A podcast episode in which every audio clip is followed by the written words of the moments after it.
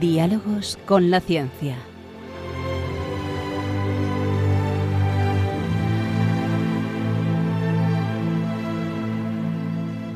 Dirigido por Javier Ángel Ramírez.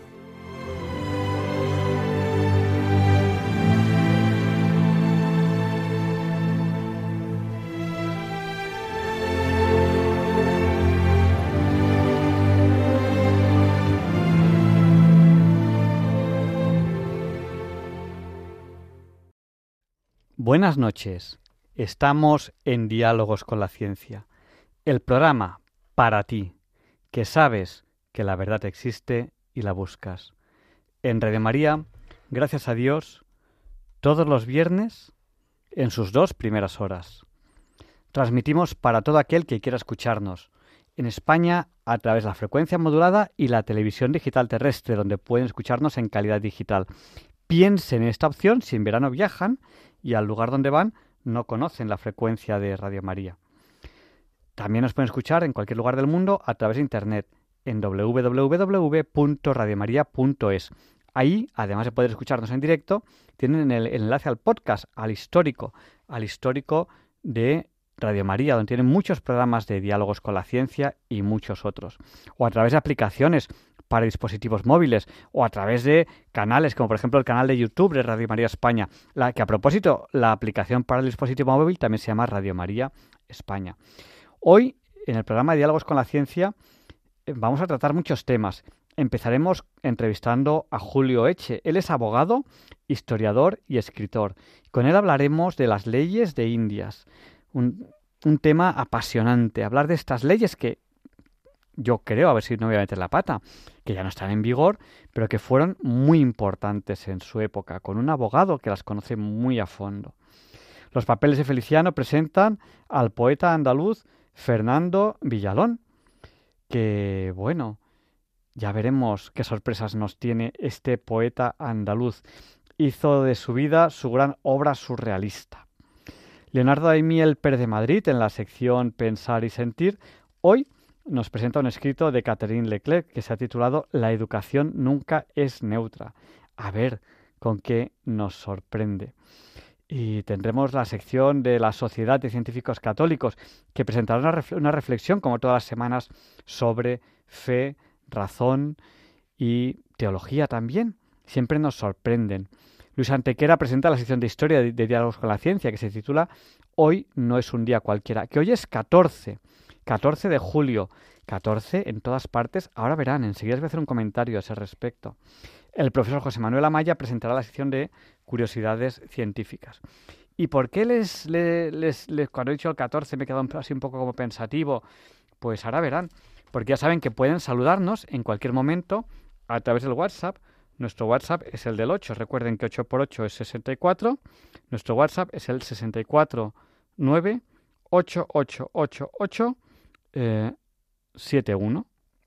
Porque 8 por 8 es 64, nuestro WhatsApp es el del 8, pues nuestro WhatsApp es el 64 9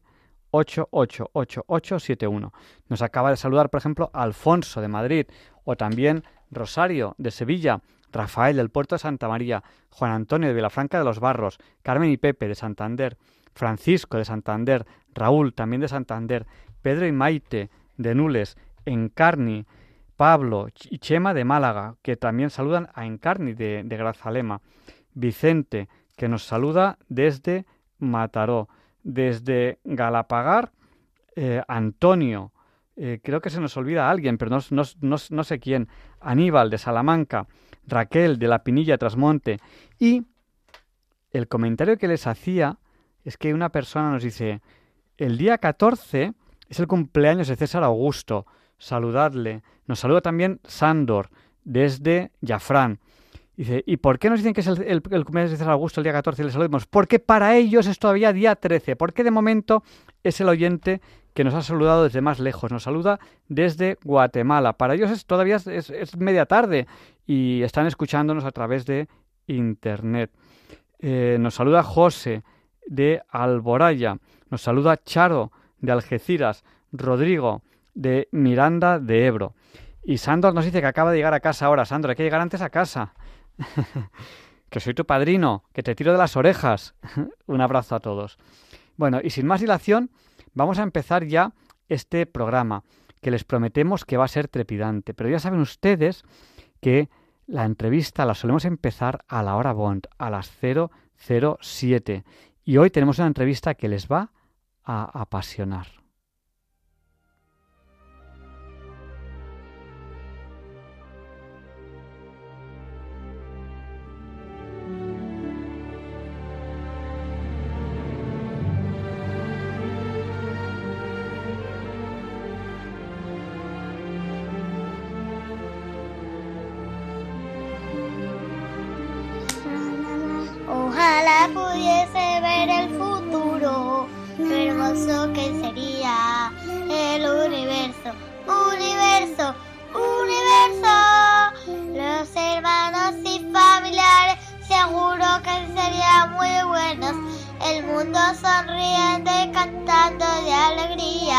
Gracias Padre Dios, gracias por la comida. Gracias Padre Dios por todo este mundo.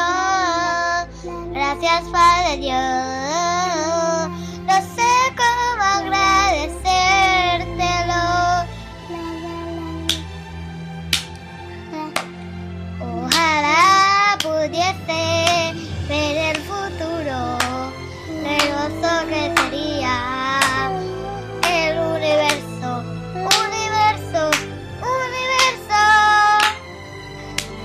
Esta canción se termina así.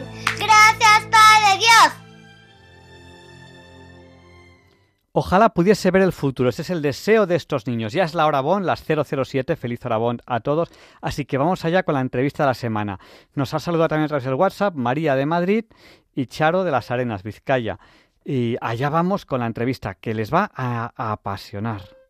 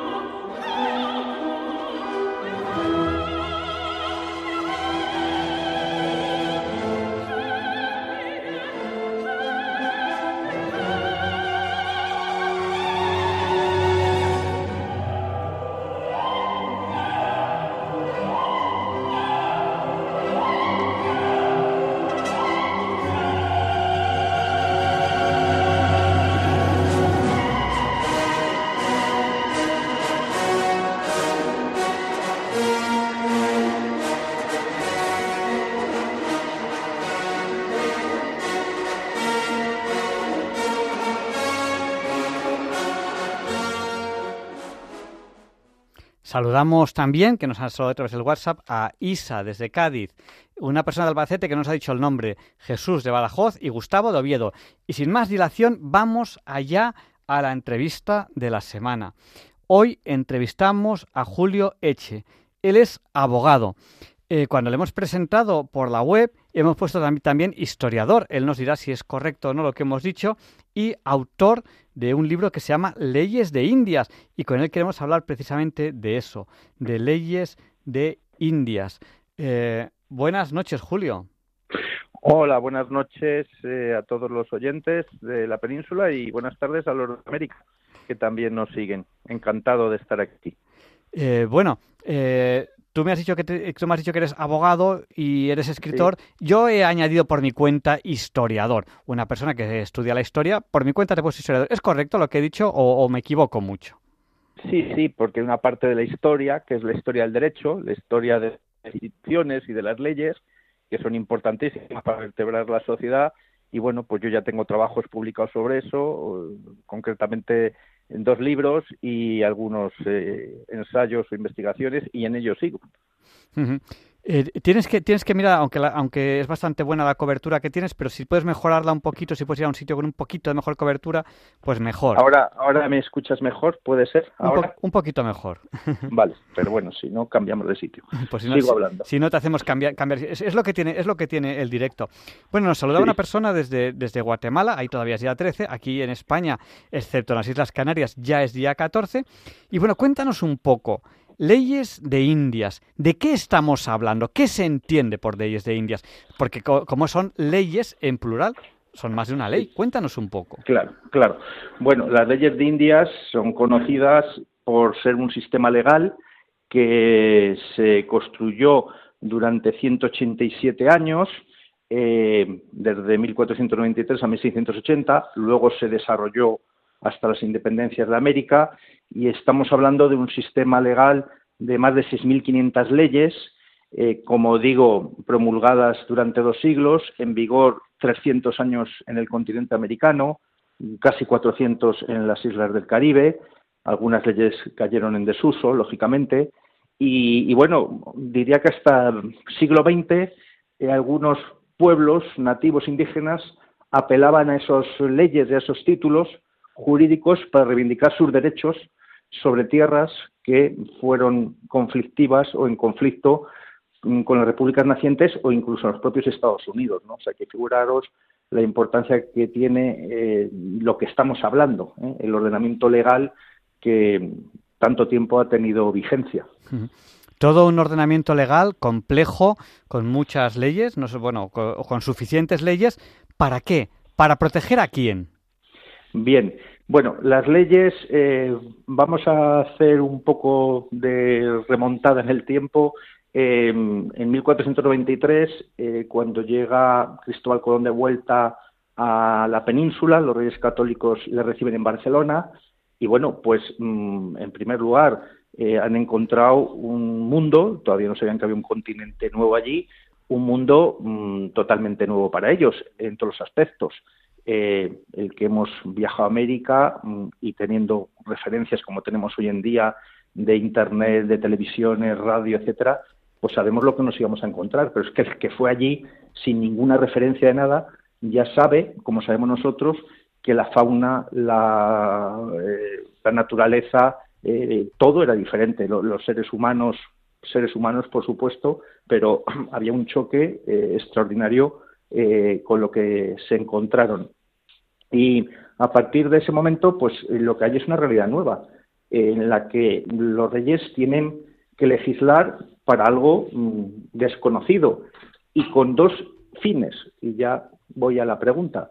Dos fines. El primero era evangelizar.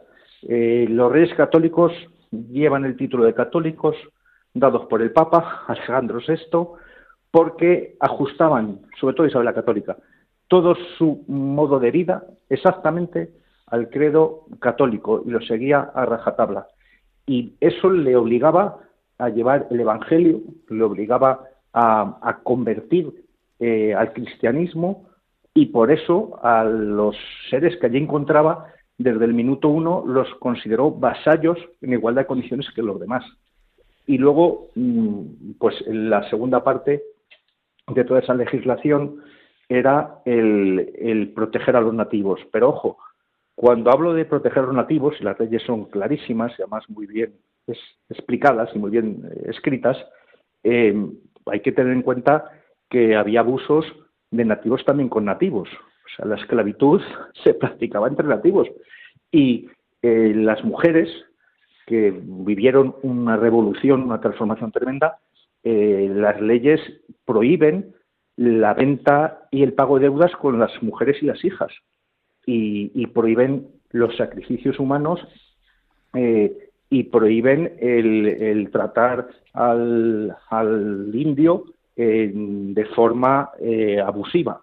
y esa era la filosofía desde el minuto uno. Luego hubo incumplimientos, luego hubo, como pasa hoy en día con nuestras leyes, hubo desviaciones, hubo mil cosas, pero la voluntad real fue estas dos, evangelizar y proteger a los nativos que eran sujetos que había que cristianizar y en igualdad de condiciones que cualquier vasallo o súbdito de Castilla, de Aragón, de los Sicilias, de, de, Navarra, etcétera.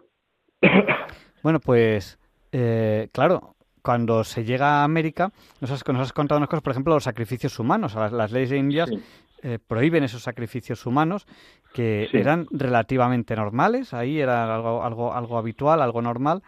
Y, claro, cuando se llega a América, pues también se, se, lleva una nueva cultura, una nueva cultura que ya no estaba, como dice Luis Antequera, que aprovecha para, para saludarte. oye, Lo mismo, él, gran historiador. que, él, dice que, que, estaban en el neolítico, ¿no? Dice, dice Luis Antequera, con sacrificios humanos, esas cosas, claro, llega una cultura nueva donde gracias a Dios pues eso ya, ya ha pasado. Y también, la pregunta que yo te quiero hacer es, eh, nos has dicho, bueno, y prohíbe, por ejemplo, pagar, pagar, hace, pagar algo con mujeres. Eh, ¿eso, ¿Eso era normal en América antes de la llegada de, de los españoles? Bien, eh, vamos a ver, cuando llegan los españoles, los europeos, principalmente súbditos de Castilla, de Aragón, pero también italianos, griegos, portugueses, alemanes, eh, allí mm, me gusta la definición que hace otro historiador ecuatoriano, un hispanista de pro, Francisco Núñez del Arco, que dice, allí había un multiverso, es decir, había grupos étnicos eh, que entre sí ni tenían contacto, hay un cronista, un explorador, eh, vizcaíno, Pascual de Andagoya, que dice en sus crónicas que había eh, grupos, tribus, que a 40 leguas de distancia no tenían constancia de la existencia del otro grupo. Eh, vivían en un hábitat, algunos muy aislado, muy reducido, y eso significa que cuando llega el, hombre europeo hay un contacto de todo tipo con muchos grupos y muchas civilizaciones de mucho grado y nivel. Los más mm, predominantes, pues los aztecas, eh, en fin, lo que contaba Mel Gibson en su película Apocalipto, eso no es ficticio, eso es eh, rigurosamente histórico. El, sacrificio humano lo practicaban algunos grupos étnicos, algunos pueblos, eh, porque creían que había que dar ese sacrificio a sus dioses, pues para contentarlos y, luego había otros grupos que no practicaban estos sacrificios, pero sí practicaban, por ejemplo, el canibalismo, ¿no? Porque todos sabemos, esto ya hay estudios antropológicos de sobra, que había una carencia de proteínas, que eso llega también con eh, ganadería que llega de España, el cerdo, la gallina, el caballo, que es un elemento de transporte, eh, pues el canibalismo las leyes de Indias, eh, con estas palabras, prohíben comer carne humana, aunque sea de preso o de persona muerta. Eh, eh, quiero, tenemos que ser conscientes que, había diferentes grados, por supuesto, de, desarrollo, pero muy generalmente, efectivamente, como dice Luis, habían llegado al neolítico, no conocían la metalurgia, no em, tenían avances en, otras tecnologías, por ejemplo, en la agricultura, por supuesto, en la navegación fluvial, no, no la oceánica, que esa no la, no la tenían, porque eso, eso es Castilla quien, y Portugal, quienes en el siglo XV eh, surcan los océanos. Entonces, bueno, mm, todos esos contactos pues mm, ponen de relieve y hay mil testigos que lo cuentan entonces que, que hay un choque, hay un choque a veces mm, pacífico, otras veces no era pacífico, eh, hubo, hubo de todo, ¿no? Hubo, hubo de todo como nos podemos imaginar. Estamos en Diálogos con la Ciencia, en Red María, entrevistando a Julio Eche. Él es abogado, historiador, autor de Leyes de Indias. Eh, nos ha comentado pues, que las leyes de Indias eran unas leyes pues, que, bueno, que intentaban de alguna manera... Yo lo voy a resumir todo lo que has dicho en humanizar lo que en ese momento estaba ocurriendo, pero claro, es una historia muy larga, o sea, intentar resumir el descubrimiento de América en un programa que, que durará media hora la entrevista o así, es, una historia tremendamente larga de muchísimos años, con muchísimos personajes, con muchísimas historias, pues es muy complicado, ¿no? Nos dices que, era una ley, pues un poco, pues, pues para humanizar las cosas, pues, eh, pues que no, que no se que no se comerciase con personas, que no se vendiese, que no se pagase con personas, que se parasen los sacrificios humanos, el canibalismo. Eh, bueno, estas leyes estuvieron en vigor muchos años, si no me equivoco, más de 300. Eh, ¿Por qué están en vigor tanto tiempo y por qué leyes van siendo poco a poco sustituidas? Vale. Bueno, en primer lugar, decir eh, sobre esto de la humanización. Eh, las leyes de Indias, la Universidad de Oxford, en 1934, creo que no sospechosa, consideran las leyes de Indias el precedente de los derechos humanos. Porque eh, las leyes de Burgos, de 1512, cuestión que hoy la vemos muy clara, entonces no, considera al ser humano por el hecho de nacer sujeto mm, de derechos naturales, derechos innatos, que tienen todos los hombres en todo lugar y en todo momento. Eso hoy nos parece muy comprensible. Eh, hace 500 años no lo era. ¿eh? Y, ese debate se, hizo mm, resolviendo eh, los reyes, en este caso Fernando el Católico, porque Isabel Católica ya había muerto, con una comisión de teólogos y juristas, con estas conclusiones que eran revolucionarias. Por eso se consideran los presidentes de los derechos humanos. hay otros reinos imperios posteriores que, eso no lo aplican ni lo consideran. Eh, y bueno, no me quiero ir por las ramas, pero de eso podemos hablar largo, largo y tendido. Eh, las leyes, em, eso es, ese factor es importante. Quieren eh, que los nativos hacerlos cristianos.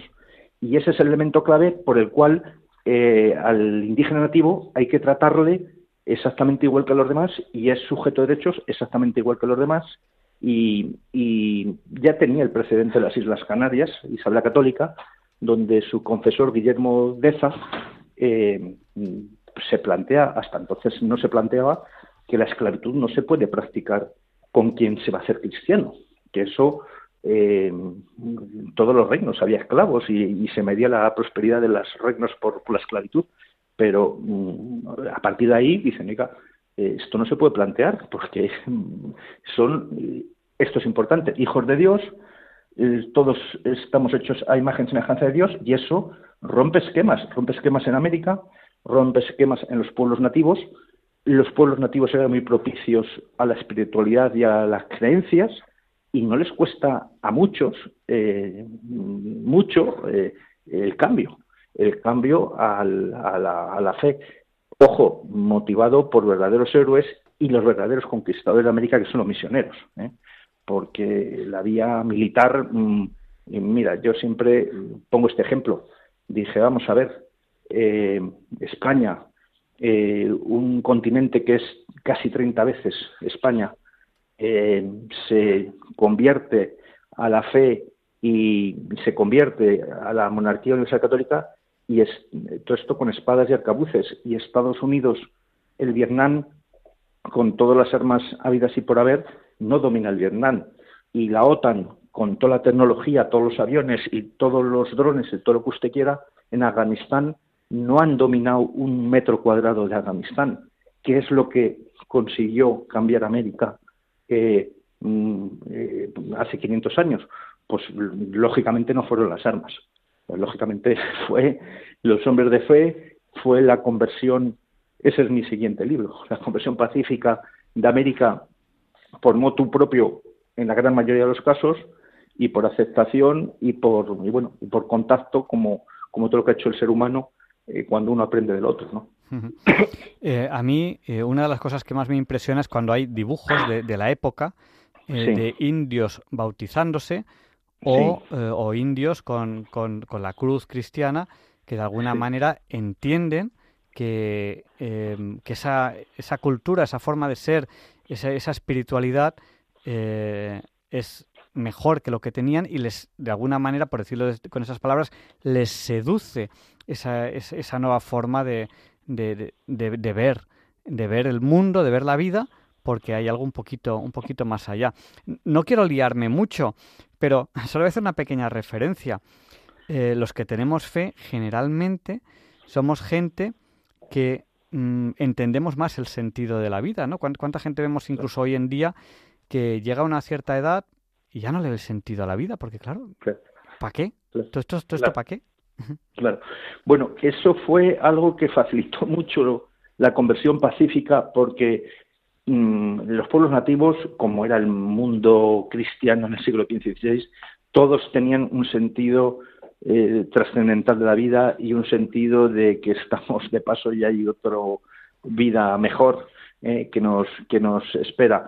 eh, los, los pueblos nativos eran tremendamente espirituales y creyentes. Algunos los incas tienen enormes coincidencias con, con el cristianismo. Por ejemplo, ellos creían en un único Dios eh, creador, incluso algunas de las festividades coinciden con las cristianas, como por ejemplo el Día de, los Difuntos o el Día de Todos los Santos. O sea, ellos había, había coincidencias algunas eh, extraordinarias. además, en la forma de pensar, y esto explica muy bien la labor de los reyes, la forma de pensar de Isabel la Católica eh, de nuestros monarcas antiguos es que nadie nada era por casualidad. O sea, que, que si uno, eh, como así se lo entendió, eh, le había puesto en el camino Dios un continente, Isabel la Católica entendió que había que evangelizarlo, porque no perdamos de ojo un dato. Los diez primeros años mm, del contacto descubrimiento América fue ruinoso. fue ruinoso eh, se planteó dejar eh, esa ruta, porque ellos querían ir a comerciar con Zipango, lo que hoy sería Japón, y, de hecho uno de los problemas que tenía Colón, que estaba desquiciado, es que él invirtió toda su fortuna para ir para el viaje a América y, encontraron pepitas de oro en algún río suelta, pero aquello era antieconómico y no era rentable. Eh, tiene que pasar 10 años hasta que empiecen a encontrar, pues efectivamente, algunas minas, algunos beneficios, el comercio, en fin, eh, y hay un desarrollo, pero em, el planteamiento que se hizo a finales del siglo XV a la reina Isabel era mm, que tenían que seguir en esa labor porque era una labor evangelizadora y, creían que era la voluntad de Dios que te pusieran eh, el continente ahí para evangelizarlo y salvar almas pues como querían todos mm, firmemente hace 500 años. De todo lo que ha contado Julio Enche, eh, abogado, historiador, escritor, lo que a mí más me ha impactado pues es explicar que estas leyes de Indias son un precedente de los derechos humanos. Bueno, está por aquí un, tal Feliciano que luego tiene una sección con unos ah, papeles y tal, y Feliciano me, está soplando por ahí debajo. Dice, Oye, eh, pregúntale sobre los matrimonios interraciales y tal. ¿Qué dicen las leyes sobre casarse, por ejemplo, con, con indios? Y atención, voy a levantar una manta que, que a ver qué hay debajo. Estamos hablando de hace más de 500 años, o sea, hace 500 años. El siglo pasado, el siglo pasado, hace menos de 100 años, hubo en la historia de Europa, en la historia de Europa, eh, considerado como que el matrimonio con, personas de otra religión, en concreto de, con judíos, era un matrimonio casi con animales. Sí. O sea, estamos hablando de que hace menos de un siglo aquí en Europa vivíamos como bárbaros en ese aspecto. Sí. Hace 500 años, ¿qué decían las leyes de Indias? Bien, yo en mi libro mm, hago unos cuadros que comparo dos cosas, los matrimonios, la legislación sobre matrimonios y sobre menores, solo como botón de muestra. Bueno, buen cuestión lo de los matrimonios. En 1503 con estas palabras dice Isabel la Católica que casen españoles y españolas con indios e indias. ¿eh? Y bueno, lo dice más cosas, que se les dé mucha conversación, etcétera. Eh, por una razón muy sencilla, eh, porque a Isabel Católica lo que importaba es que fueran cristianos y, que, los hijos nacidos fueran bautizados. Eso era el, pensamiento de Isabel Católica. Bien, 1503. Bueno, pues vámonos a comparar otros países. en Estados Unidos, hasta el 12 de junio de 1967, yo ya había nacido, ¿eh?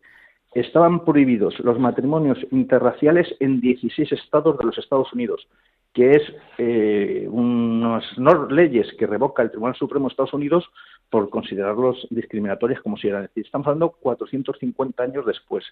Las leyes de Nuremberg, de Hitler, prohibían los matrimonios interraciales. Estamos hablando de 1933. En Sudáfrica, se prohibían los matrimonios interraciales hasta 1985. los funcionarios ingleses hasta 1940 no se podían casar con ningún nativo. Todo esto explica por qué en Pakistán, en la India, no hay mestizaje, ni hay en Argelia, ni hay en Indonesia. Donde hubo mestizaje fue donde estuvieron los españoles, guste o no guste, porque las leyes así lo fomentaban. Y además no teníamos ese prurito racial lo nuestro era una cuestión religiosa de fe de cristianos o no cristianos más que de, genética ¿eh? o de ADN. Y con los menores, pues tres cuartos de lo mismo. porque los menores, las leyes de Burgos ya eh, prohíben trabajar a menores de 14 años y a mujeres embarazadas, por cierto. Eh, bueno, hasta 1805 la ley fabril inglesa no prohíbe trabajar a menores en lugares no ventilados. Por supuesto, un niño de 7 años podía trabajar en un lugar que fuera ventilado. Y esta misma ley en Francia en 1845, la ley de Isot. O sea, usted, nosotros comparamos unas leyes con otras y aunque la propaganda, España no ha sabido luchar contra la propaganda ni se ha ocupado, eh, nos machaca, la realidad es la contraria. Y el resultado lo vemos con los ojos en cuanto vamos por América y ves el mestizaje, ves la mezcla, ves eh, la diversidad, cosa que no se da ni se dio en Indonesia, en Australia, en, en fin, no digamos Alemania, no, en fin, eh, donde estuvieron otros imperios que, que, tenían otras reglas. Bueno, no, me extraña que, San Juan Pablo II se refiriese a España como, como tierra de María, porque eh, es, es, muy distinto a lo que vemos en muchas películas, que curiosamente se hacen la mayoría de ellas en, Norteamérica, con, la realidad histórica. Eh, ahora que vivimos en un mundo en el que negamos la realidad más básica que tenemos enfrente de nuestras narices, eh, pues claro, pues es que eh, ¿cómo, ¿cómo, no negar una realidad histórica que estuvo ahí hace 500 años y que no la hemos visto, ¿no? O sea, qué, qué, difíciles son, las cosas. yo quiero, quiero hacer hincapié en un saludo que tenemos, pero voy a hacer hincapié en tres. Nos han saludado por el WhatsApp Andrés de la Coronada, Pilar y Genaro de Salamanca y tenemos un saludo que es bastante lejano desde cerca de la frontera de Estados Unidos y Canadá, desde Montreal, que nos saluda Carlos, que nos está diciendo que nos está escuchando y que está, le está pareciendo un programa apasionante. Bueno, yo te, quería hacer eh, una, pregunta más y quería dar paso a, los oyentes. Eh, hemos hablado de unas leyes, unas leyes que son claramente eh, precedente de derechos humanos, pero no solamente eso, sino que ahora mismo nos estás dejando claro que son unos precedentes, históricamente hablando, mucho más respetuosos con, las personas y con la humanidad, históricamente llevan mucha ventaja de tiempo respecto a muchas otras leyes. ¿no? Esto que nos has dicho ahora, pues nos deja, pues oye, eh, se legisla 300 y pico años, 400 años antes que otras cosas que, eh, que, que, parece que son que hoy en día tenemos ya como, asumidas como elementales, pero que no siempre ha sido así, ¿no? Son unas leyes impresionantes y desde luego yo, yo creo que tengo que quitarme el sombrero como hace 500 años, cuando el mundo era muy diferente. Es que hay, que juzgar el mundo tal y como era en ese momento. Unos señores legislan que parece que sean leyes de, de, la actualidad. Pues antes de dar paso a nuestros oyentes, que enseguida les, les damos paso, estas leyes se aplicaban de verdad, alguna cayó en papel mojado, alguna se aplicaba más que otra. ¿Cómo fue su aplicación? Como eres abogado, Además, sabes, sabes, sabes de cómo una cosa es la ley y otra cosa es cómo se aplica. Sí, bueno, eh, trataron de desprestigiar la gran obra legal eh, en el siglo XX, porque antes nadie lo planteó, eh, y además luego cuento que, por dónde vienen los tiros, diciendo que las leyes no se aplicaban, que eran fabulosas, pero no se aplicaban. Eso es una enorme falsedad. No hay sociedad que durante 300 años, 400, pueda vivir en anarquía sin leyes justas o leyes aplicables. Em, nadie lo planteó en aquella época. Se planteó en el siglo XX por parte de un historiador argentino eh, que era, se puede decir el nombre, Josep Ingeniero, nacionalizado argentino, José Ingeniero, que escribió un libro, La evolución de las ideas en Argentina, y para criticar el catolicismo, él era gran maestro de la masonería, además de teósofo diputado, y en pleno apogeo del hispanismo en Argentina, que se declara el Día de la Raza, eso no lo hicieron los españoles, lo hizo Hipólito Yrigoyen, un presidente argentino, el Día de la Hispanidad. ¿eh? En un momento de gran mm, fervor hispanista, Rubén Darío escribía poemas a favor de España y contra Estados Unidos por eh, la invasión de Cuba y Puerto Rico. Eh, ahí sacaron esa, esa mala fama. Las leyes no solo eh, eran leyes, crearon las instituciones eh, para ello, pero es que tenemos los juicios de residencia. Los juicios de residencia es eh, que no se aplica hoy a ningún cargo público, que es a cualquier servidor del rey, al finalizar su mandato se somete a un juicio de residencia, que quiere decir que tenía que quedarse en la residencia donde se les denunciaba cualquier persona, aunque no conociera los hechos y fueran testigos de oídas, cosa que hoy sería impensable. Y que sería impensable que a un cargo público, cuando acabe su mandato, se le someta a un juicio de residencia. Bueno, ahí pasaron todos. Eh, pasó Hernán Cortés, pasó Pedro y Alonso de Heredia, pasaron virreyes, pasaron regidores. Por cierto, hay una causa interesantísima, es un regidor de Osaka, eh, donde él eh, recurre diciendo que está custodiado por 200 indios que no le dejan ni ver los familiares y que mm, los indios son los que aplican las leyes, que eso es importante. A nivel alguacil, llamemos policía, corregidores, el elemento nativo era el normal y mayoritario, entre otras razones porque no había españoles ¿eh? para suficientes para, para controlar un territorio 30 veces España. Entonces, bueno, esta falsedad es una campaña que quiere atacar a España, pero sobre todo a España porque representaba la monarquía católica. ¿eh? Y quieren mm, pues desmontar eh, las bases que sostenían América en el, hasta el siglo XX, mm, basadas en principios eh, católicos, en tradiciones bueno, cristianas que, hemos conservado hasta nuestros días. Tristemente, contra España y contra el catolicismo, porque es que eh, claro, yo incluso hoy en día vemos a muchas personas, incluso en España, contra España. Bueno, ¿cómo, puede estar un español en contra de España? Pues muy fácil. España es tierra de María. Con eso se entiende todo. O sea, eh, no es que la gente esté contra España, la gente está contra María. Pero no contra María, sino contra, eh, contra el catolicismo, que realmente María representa, representa el catolicismo porque es, nuestra, nuestra madre. Vamos a, dar paso a los oyentes el teléfono, si quieren participar ahora, no tarden. Si quieren participar ahora en el programa, el teléfono al que tienen que llamar es el, cojan papel, cojan bolígrafo, 91 005 94 19. Se lo repito, por si no les había dado tiempo a coger papel o coger bolígrafo. Si quieren participar ahora en el programa, el teléfono al que tienen que llamar es el 91 005 94 19. Bueno, y mientras recibimos esas, esas primeras llamadas, y yo quería añadir una pregunta más sobre estas leyes que me están sorprendiendo. Bueno, es que ya tenemos aquí una primera llamada, pero, enseguida tener otra pregunta porque a mí personalmente lo que nos estás contando me, está sorprendiendo. Y tenemos aquí una primera llamada que, si no me equivoco, es bienvenido. Eh, buenas noches, bienvenido. Bienvenido, o sea, bienvenido. Te hablo un español. Primero catalán y luego español. Cuéntanos, cuéntanos. Eh, un legionario español, el soldadito español. El enemigo está atado. Su amor fue mi bandera y la enseña rescaté. Cuando me muera, que me entierren con mi bandera. De España y viva los reyes de España y sus hijas y América Latina y Cataluña, Latinoamérica.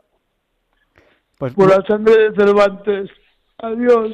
Buenas noches, gracias, bienvenido por, por llamarnos y, por escucharnos. Que nos ha llamado bienvenido al 91 005 94 19. Y bueno, em, estamos hablando de leyes de Indias. Yo también quería, además de que se pueden resumir de muchas maneras, yo, yo lo he resumido como leyes eh, que protegen la humanidad, que protegen, digamos, eh, pues el ser humano como tal. También eh, don Julio Enche nos, ha, nos las ha resumido diciendo que es un precedente de los derechos humanos. Eh, también se pueden resumir como unas leyes en defensa de los indios. ¿Y cuál es el papel de los reyes en esta defensa? ¿Son ellos los que hacen las leyes? ¿Quién hace las leyes? ¿Cuál es el papel de los reyes?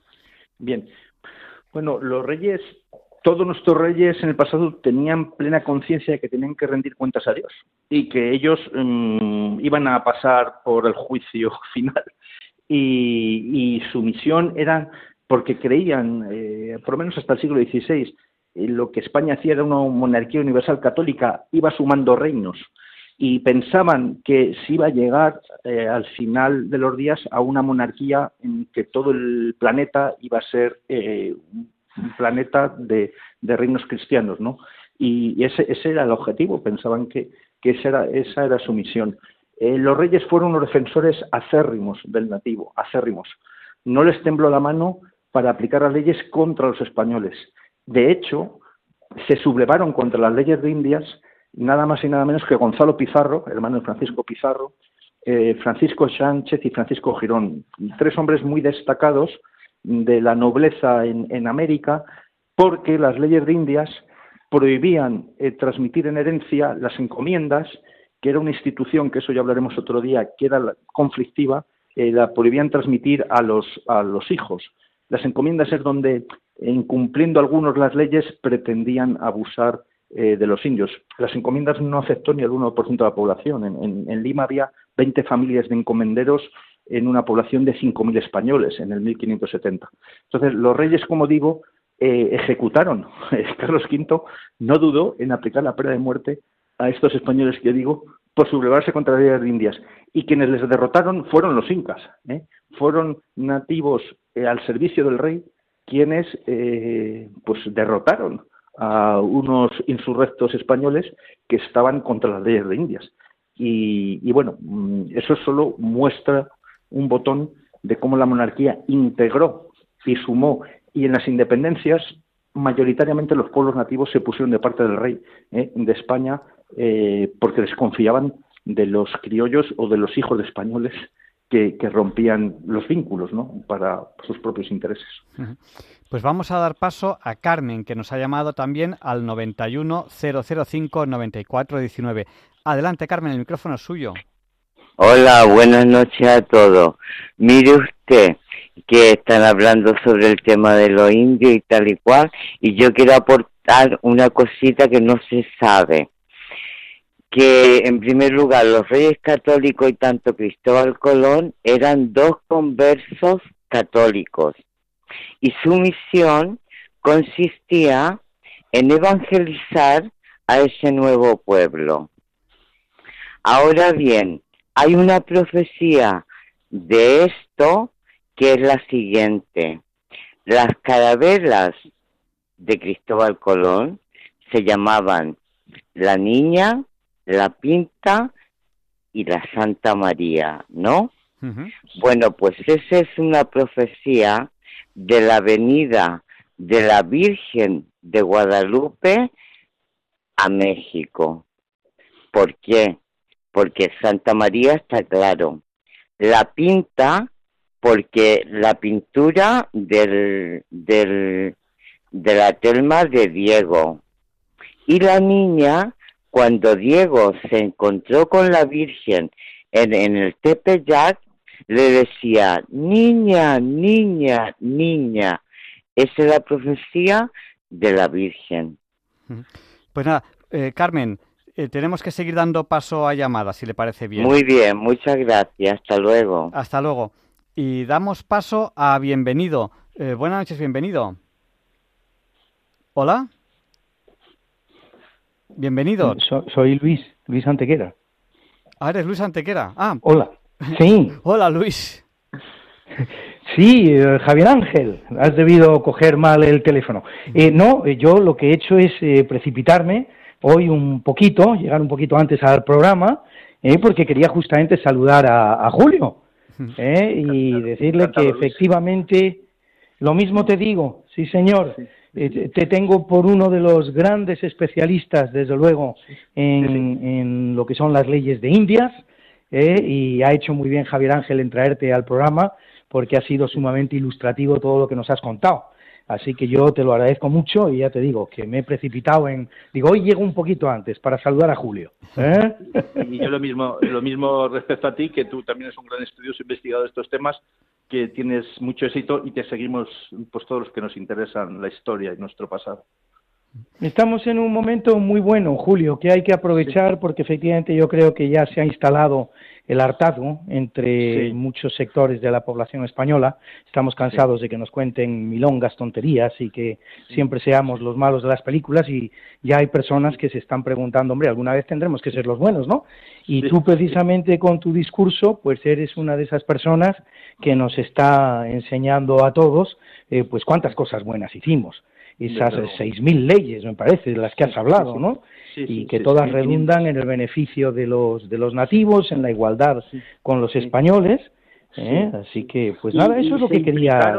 Y se implicaron los nativos muchísimo porque todo ese sistema legal tanto tiempo no se puede eh, aplicar si no se implica el destinatario de la ley, ¿no?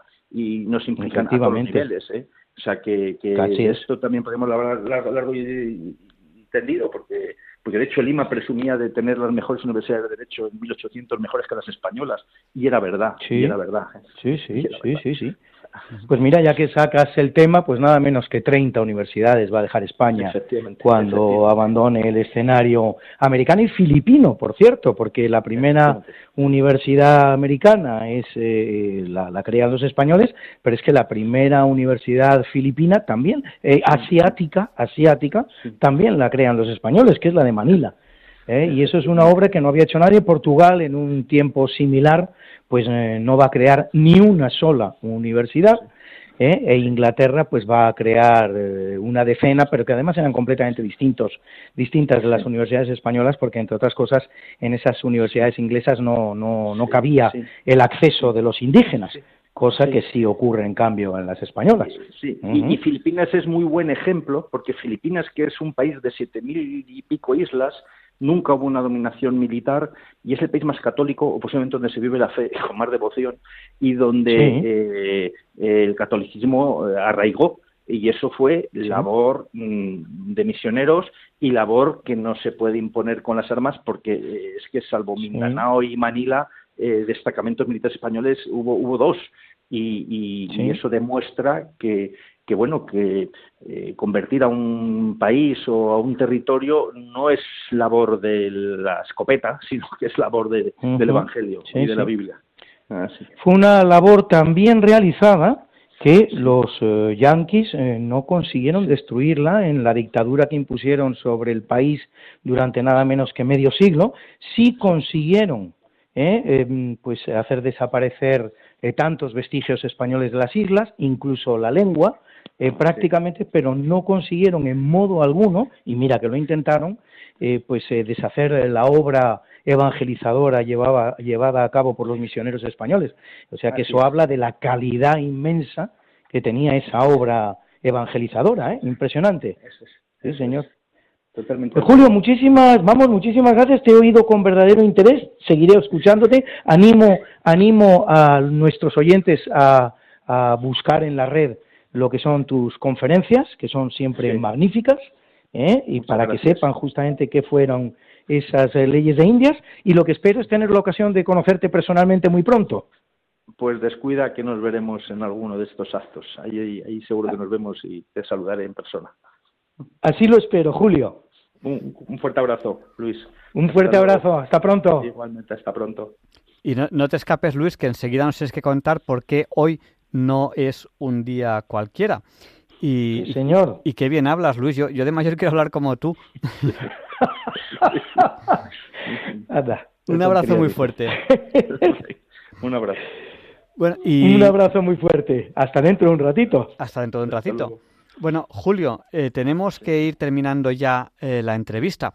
¿Cómo hacemos? ¿Hacemos un pequeño resumen o, os ha quedado algo en el tintero? ¿Cómo acabamos esta entrevista que hoy eh, Julio Enche, que es eh, abogado, historiador y escritor. Y es, ha escrito uno, uno de sus libros, se titula pues exactamente así, Leyes de Indias. Hoy que hemos estado con él, bueno, contigo hablando de, Leyes de Indias. ¿Cómo acabamos la entrevista? El micrófono es tuyo. Bueno, pues que todos los hispanoamericanos tenemos que estar orgullosos de nuestra historia, de nuestro pasado, que construimos una civilización que hoy representa nada más y nada menos que 600 millones de personas, que desde luego hay rivales y adversarios que no les interesa destacar nuestros logros y nuestros méritos porque tienen otros intereses geoestratégicos en nuestros países y que, bueno, si somos hombres de fe, como creo que somos todos los que estamos hoy aquí conectados, eh, mm, la Virgen no nos va a desamparar y, y tenemos que seguir luchando, como decía Luis, defendiendo la verdad histórica frente a toda ignominia o propaganda. Y, si alguien nos escucha y no tiene fe, que luche por ella porque merece la pena tenerla. Y, no, solo es un don que uno se tumba y le llega, sino que es un don que se trabaja. Aquí uno quiere fe, esto se trabaja y llega. Dios no, le va a dejar sin fe al que de verdad la, busque. Eh, un abrazo muy fuerte, Julio, y muchísimas gracias por todo. Y, muy bien. Y ahora nos puedes escuchar por la radio porque está aquí Feliciano, que nos va... somos amigos. Que nos va, nos va a hablar sobre sus papeles. Sí, sí, perfecto. Y te haré llegar mi libro, ¿eh? o sea que te lo haré llegar para que lo tengas a mano. Pues te, lo agradezco muchísimo. Ya sabes que yo a Feliciano y a, Luis les veo con relativa frecuencia. O sea que, que un, un, día lo que tenemos que hacer está muy bien, esto del libro, pero tenemos que quedar para tomar un, aperitivo y charlar. que, es que a, mí, me encanta charlar con vosotros porque digo, digo, gente que sabe cosas. Yo aquí soy el que entrevista, pero me encanta. Pues encantado, un placer esta, esta jornada. Un abrazo muy fuerte, buenas noches. Igualmente, buenas noches, adiós, adiós.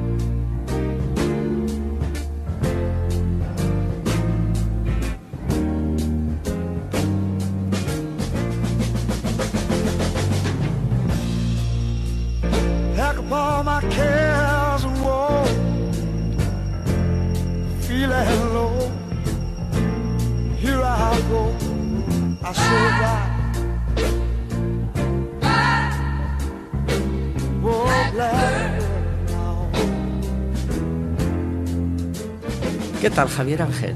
Mira, como ya hemos comentado alguna vez, Pepín Bello, durante su fructífera estancia en la residencia de estudiantes, hizo de todo menos estudiar. Su padre, el ingeniero Severino Bello, harto de la situación, decidió que había que hacer de Pepín un hombre de provecho y lo mandó a Sevilla a trabajar en la Exposición Iberoamericana de 1929. Bueno, ¿y qué tal le fue a Pepín eso de trabajar en Sevilla después de la gran vida que se había pegado en Madrid? Pues muy bien, porque cuando Pepín llegó a Sevilla se encontró que la ciudad vivía un movimiento cultural de primer orden. ¿Y qué hizo Pepín? ¿Se sumó a ese movimiento? Eh, ya se sabe que Sevilla no es precisamente eh, una ciudad muy abierta a los personajes foráneos. Bueno, la verdad es que no trabajó mucho, esa es la verdad se pasaba el tiempo jugando a las damas con el encargado de la obra de la exposición en una confortable caseta calefactada por una eficiente estufa Chubesky. En sus horas de ocio no reglamentado, hizo relaciones en todos los ámbitos de la sociedad sevillana, pero sobre todo con escritores y toreros como Belmonte, El Gallo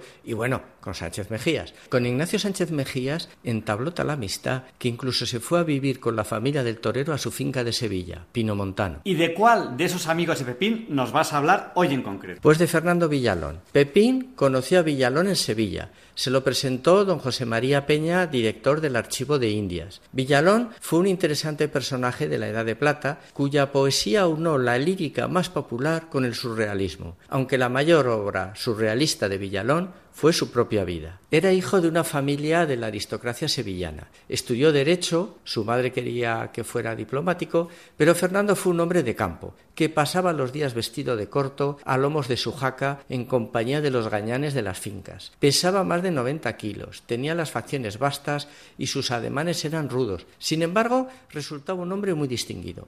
No contaba con un verbo fácil, hablaba trompicones, pero su desbordante imaginación daba a su conversación un especial atractivo. Sus geniales salidas eran antológicas, como cuando para justificar su tardanza en una reunión dijo Disculpen, señores, pero es que vengo de la estación que he tenido que ir a esperar al anticristo.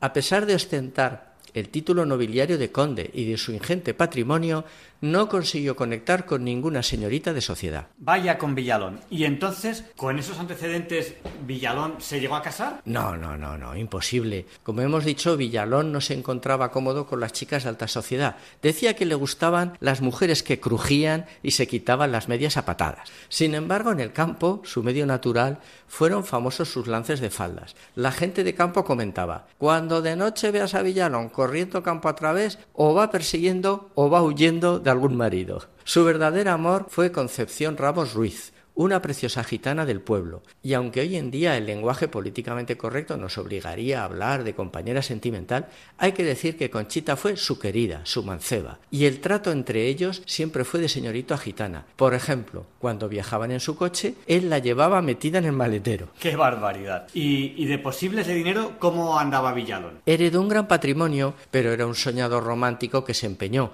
y nunca mejor dicho, porque en ello perdió toda su hacienda en crear una ganadería de toros mitológica, de ojos verdes, según decía la leyenda creada por Neruda. Villalón no es que criase toros bravos, Villalón criaba unas verdaderas fieras corrupias que, como llegó a confesar Domingo Ortega, ningún torero se atrevía a matar. Villalón le contaba a Pepín sus teorías. Le decía, vamos a ver, Pepín, ¿cómo están los boxeadores? ¿Parados mirando al paisaje? No, no, no, no, no. Están todo el rato nerviosos, moviéndose, saltando, lanzando puños. Pues así quiero ver a mis toros. Tenía los pobres toros corriendo todo el día de un lado para otro. Les medía mucho las comidas, en fin. Les hacía las mil perrerías para que estuvieran fibrosos y en plena forma. Oye, y creo que ese Villalón llevaba fama de supersticioso. Uy, muy supersticioso, sí, sí, sí. Mira, tenía mucho miedo a la muerte. Si se enteraba de que en alguna casa de Sevilla había habido algún ya no volvía a pasar por esa calle, lo que al final le obligó a dar largos y prolijos paseos para poder llegar a cualquier sitio.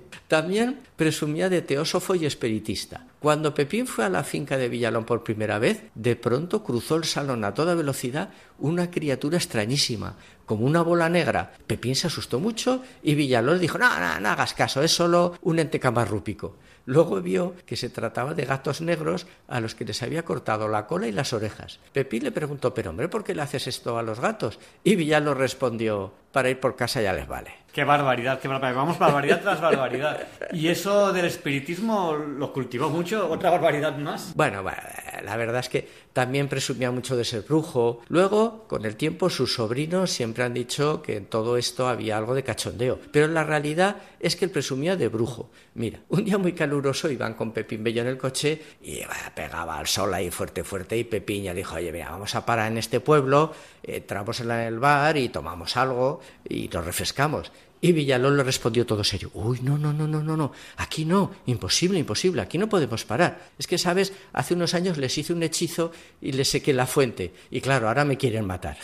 También presumía del don de descubrir cuadros de Murillo ocultos debajo de óleos viejos. Compraba cuadros antiguos y con disolvente borraba la pintura en busca de los anhelados Murillos. Villalón se arruinó totalmente con la locura de la ganadería y su hermano se vio obligado a liquidar las deudas. Para tapar la afrenta y salvar el honor de la familia, lo envió a vivir a Madrid. Aquí murió al poco tiempo pobre y amargado, acompañado por su gitanilla que le fue fiel hasta el final, a la que por cierto dejó algún cuadro de Murillo heredado de su familia, no descubierto por sus dotes mágicas. En el testamento dedicó unas líneas a esa buena mujer, la gitana Conchita, la humilde compañera de toda la vida, y, también un último recuerdo a su hermano. Maldigo al infame de mi hermano Jerónimo que me hipotecó la casa y luego me echó de ella, y a toda su descendencia en caso de que Dios se la conceda para oprobio de la raza. También dejó dicho que le enterraran en traje corto, que me entierren con espuelas y el barbuquejo en la barba, que siempre fue un mal nacido quien renegó de su casta, y por supuesto con el reloj en marcha en su bolsillo chalequero. Vaya, vaya, qué personalidad y qué barbaridades, ¿no? También. Pues es que estas eran las salidas de Villalón, como os hemos dicho, era un personaje surrealista. No, mira, don Eduardo Miura convocó una reunión de agricultores para tratar sobre una plaga de langosta. Y cuando don Eduardo hablaba, claro, todo el mundo atendía, ¿no? Así que el padre de Fernando Villalón, a pesar de que su hijo en ese momento apenas tenía 16 años, bueno, pues para que se fuera soltando en sociedad, lo envió a la reunión en representación de la familia. Bueno, pues imagínate ahí los terratenientes, mucho debate, mucha conversación. Al final, pues le dieron la palabra, ¿no? Y Fernando no se dejó amedrentar por la gravedad de la situación y dijo, yo tengo la solución para acabar con la plaga de langostas y además es muy sencilla, se trata de capar a los machos. Capar a las langostas macho, eso sí que es una solución definitiva. por supuesto. Cuídate Javier Ángel, que tú eres necesario mientras nosotros somos contingentes.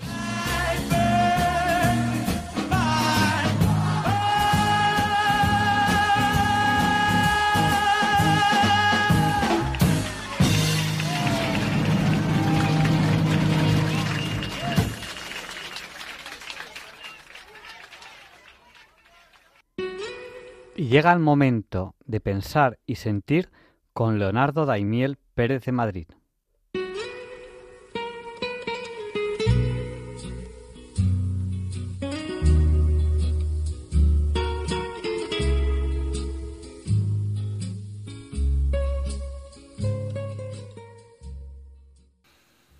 Buenas noches, queridos oyentes de Radio María.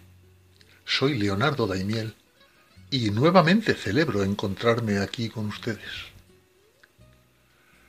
Catherine Lecuyer es canadiense y vive en España. Es madre de familia numerosa y sabe de lo que habla cuando habla de educación. Además, tiene algunos máster. Y es doctora en educación y psicología y en estas materias asesora al gobierno de algunos países. Es investigadora y autora de varios libros y su blog lleva más de un millón y medio de visitas.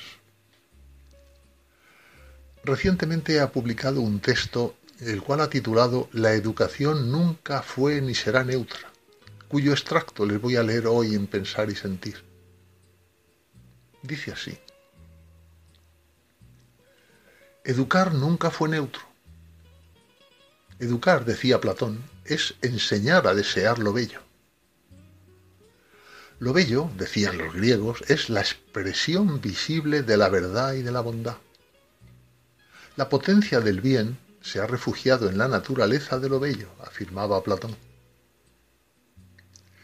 En los griegos no existe una verdad que no sea bella, o una belleza que no sea expresión de lo verdadero y de lo bueno. Verdad, bondad y belleza, también llamados trascendentales, forman un todo indivisible. Podríamos decir que la razón de ser de la educación clásica es que el educado aspire a encarnar la belleza, que sienta placer al hacer el bien, conocer la verdad y saborear lo bello.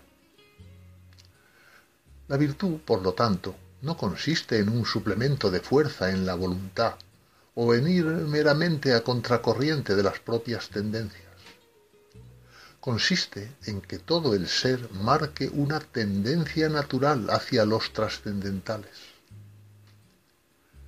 El virtuoso no es aquel que sufre continuamente al hacer por obligación lo que le disgusta, sino el que disfruta haciendo el bien, buscando la verdad y anhelando lo bello.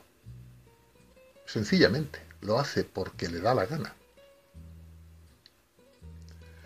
El motor de la virtud es la belleza, es bello aquello que tiene sentido.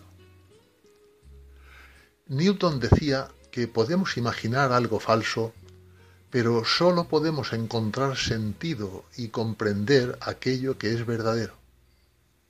Fin de la cita. Es precisamente por tener sentido por lo que la belleza llena de sentido a quien la anhela. La metafísica clásica tampoco es neutra. Según la filosofía clásica, el ser es necesariamente bello por el mero hecho de ser. ¿Existe entonces la fealdad? Eh, sí, pero los filósofos clásicos afirman que sólo existe en contraposición con lo bello. La fealdad es ausencia de belleza, la cual nunca puede ser completa. Para entendernos, si algo es feo, pongamos que solo lleva un 2% de belleza. Si es hermoso, llevará un 50%. Y si algo es bello, digamos que a lo mejor alcanza un 90%. Los educadores llevan siglos en búsqueda del medidor de belleza, pero no existe tal artefacto. Para captar la cantidad de belleza, solo existen pieles finas o pieles de elefante capaces de filtrar lo mediocre para transmitir lo excelente. Y esa piel fina es la sensibilidad del educador que le permite sintonizar con lo bello. Asistimos recientemente a una tendencia iniciada por la llamada modernidad, y es el culto al feísmo. El culto al feísmo ha impregnado el arte, la educación, la política y la cultura en general. Solo hay que analizar las películas que ven nuestros hijos. El malo es el bueno y el bueno es el malo. En política, el mentiroso es el espabilado y el que dice la verdad es el bobo que se cree las noticias falsas. En el arte, la belleza se ve como un pegote cursi y la fealdad mola. En la educación, la apología de la ignorancia campa a sus anchas y se habla de la cultura y del conocimiento como obstáculos al progreso. El culto al feísmo tampoco es neutro. es una forma de rebelión hacia lo bello, según la cual toda belleza es un engaño que debe desenmascararse y destruirse. El culto a la fealdad actúa como el pirómano que encuentra satisfacción en destruir la belleza de los bosques. Se trata de un giro metafísico radical en el que los trascendentales pasan a ser la fealdad, la mentira y el mal. El culto a la fealdad ve en las virtudes mentiras y en el vicio una manifestación de sinceridad. La sospecha hacia todo lo bueno y lo bello es consecuencia de una falta de asombro. El cinismo y el desdén universal son consecuencia de la pérdida de la capacidad de admiración. Lo que distingue la situación actual a la de otros periodos oscuros o aparentemente peores de la historia es que entonces el mal se consideraba mal y al bien se le llamaba por su nombre. Ahora el mal está disfrazado de virtud y de superioridad moral y se sospecha de la verdad como si fuese mentira y odio. El rechazo por llamar bien al bien y mal al mal llega hasta el extremo de llevarnos a quemar libros de literatura clásica que nos recuerdan esos cánones. Educar no es neutro. Y cuando decimos que lo es, no solamente estamos tomando partido a favor de cierta versión de la modernidad, sino que entramos en una dinámica que hace imposible la tarea de educar. ¿Por qué? Cuando dejamos, por afán de neutralidad, de enseñar lo que está bien y lo que está mal, entramos en el bucle del activismo y del eclecticismo pedagógico.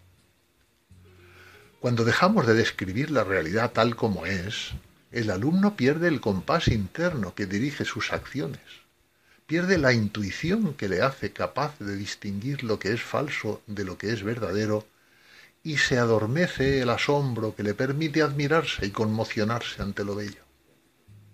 Pierde la motivación vital que le hace disfrutar al aprender lo que tiene sentido. Cuando educar parece haberse convertido en una tarea utópica, sentimos la necesidad de recurrir a artilugios metodológicos, didácticos y tecnológicos y de confiar la educación a la suerte de los magos, los gurús iluminados y las empresas tecnológicas. Una educación que aspira a ser neutra siempre acaba desnortada. ¿Cómo volver a encontrarse con el placer de aprender acerca de lo verdadero, de admirarse ante lo bello y de aspirar al bien? Para ello los educadores debemos salir de la cómoda postura de la neutralidad y volver a la esencia de lo que significa educar. Debemos descubrir la belleza que se encuentra en la verdad y la bondad, sin complejos. Es un mundo que entiende el progreso en términos de vorágine de la innovación y hemos de ser conscientes de que ni los métodos, ni la didáctica, ni la, innovación son neutros cada uno de ellos estará al servicio de una antropología romántico idealista, mecanicista o bien clásico realista. Termina así este texto escrito por Catherine Lecuyer. La innovación sí puede tener sentido, pero siempre y cuando parta de unos fines de la educación que son estables y que resuenan con la naturaleza humana. Por eso, solo un educador capaz de usar los métodos clásicos de toda la vida es capaz de innovar con sentido. No, la educación nunca fue ni será neutra.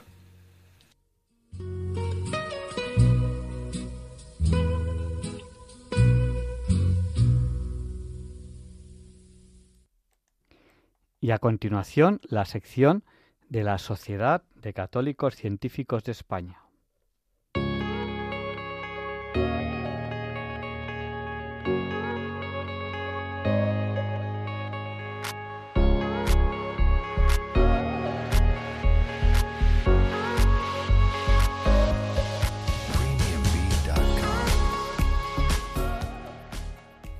Hola, soy Verónica Fernández Pascual, doctora en biología y miembro de la Sociedad de Científicos Católicos y hoy estoy aquí para hablarte de un tema que me tiene robado el corazón y nunca mejor dicho, porque una de las imágenes y devociones católicas más queridas y seguidas es la del Sagrado Corazón de Jesús. Esta devoción se basa en los sentimientos de Jesucristo y su amor hasta el extremo experimentado bueno, durante, durante todo su ministerio, pero particularmente en los momentos de su pasión.